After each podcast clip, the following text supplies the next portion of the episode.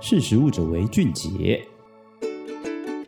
Hello，大家好，欢迎收听《识食物者为俊杰》，我是十月。今天想要跟大家分享的题目跟山葵有关。其实我们来到日式寿司店，等待生鱼片或寿司上菜前，惯性的动作就会将蘸料碟拿下，配上绿色抹酱状态的山葵，又或者是说我们在吃清爽的荞麦面的时候，除了酱油以外，也会搭配山葵。其实带有颗粒的山葵赋予味蕾一种很独特的呛鼻的刺味，佐上寿司更是格外的对味。然而这副美味有可能会随着全球气温不断攀升而再也品尝不到。其实山葵就是我们口语的芥末，或是日文的瓦萨比，直接去翻译。在全世界各地，其实使用山葵的饮食文化是从日本这个地方开始发扬光大。在种植历史上，其实更有千年之久。从山葵的品质到种植的技术，其实日本的山葵都是佼佼者。那山葵在日本的各地其实主要出现的地方是在山林里面，那最常见的画面又是溪流旁边会簇长成一大团，其中又以静冈出产的山葵品质最为优质，主因来自它独透的山泉水源，会让山葵的品质非常好。静冈本地所产的山葵售价甚至能够高出日本其他地方百分之五十之多，也有不少的农民将山葵视为经济作物，投身其中生产。然而目前看起来好像一切很美好的，嗯。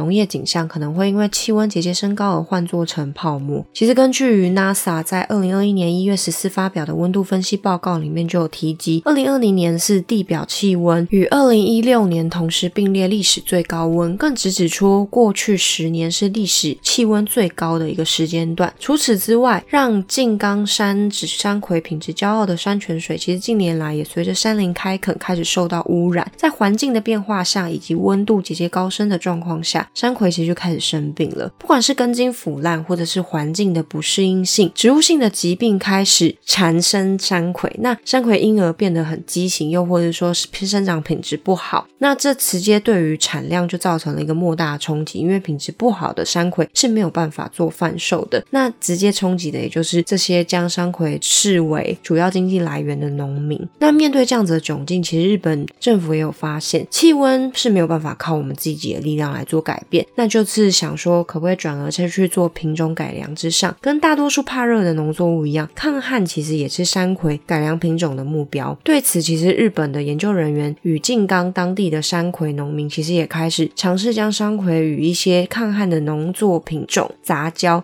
希望可以用自然的方式去孕育出山葵混血，那这种山葵混血可能就有抗高温的环境能力。然而他们在测试中的时候，其实有发现山葵的品种改良可能没有这么容易。主要原因是因为它的授粉没有办法很成功的替用人工的方式去做简单的协助，就变成说它其实是一个很困难的技术。相较于番茄啊、黄瓜等作物都比较好操作，但山葵就特别困难。也正是因为这样子很困难，如果农民要自己去做这件事的话，基本上是完全不可能，所以其实借助日本政府力量以及专业的培育单位就非常非常的重要。那能够成功这件事情，全部就是靠专业技术与时间。但其实时间也就是最紧迫的。其实我们人类也可以感觉到温度其实越来越热，加上最近温度非常不稳定，对于人来说是一种影响，对于农作物来说也是一种影响。那芥末的种类其实有非常多，说到山葵或者是芥末等等，其实市面上有非常多产品，大家可能分不太清楚。最常见可能就是属于牙膏状的绿色芥末，那又或者是说美式热狗上的黄色芥末，以及本篇所谈到可能颗粒状的山葵，这三种其实都是芥末，但是有着全然不同的面貌与风味。主要的差异是来自于品种的不同。然而，除了品种的不同以外，与人类相同就是共享地球这个环境。面对环境冲击，去单靠一己之力，其实很难做出改变。但是从大局面上来看，可以看出其实仰赖科技去保护粮食安全是有非常多成功的案例。那目前日本的山葵也正在朝这个方向去做努力，也就是希望说，嗯、有办法可以借由这样子的力量去延续山葵的生命。那其实农作物也都是没有办法逃过这样子的命运，这就是目前农业环境所面临的困境之一。好，这就是今天想要跟大家分享的内容。如果大家对于今天的内容有任何兴趣的话，欢迎上实力的官网搜寻山葵或者是日式料理，可能芥末都可以找到相关的文章。又或者是大家对于什么东西有兴趣的话，其实可以留言给我们 apple podcast 或者是嗯脸书 ig 都可以跟我们小编做互动。大家对于什么东西有兴趣的话我们尽量可以录制成 podcast 给大家嗯参考。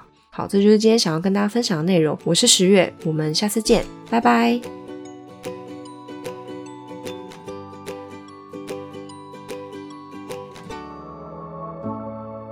识时务者为俊杰。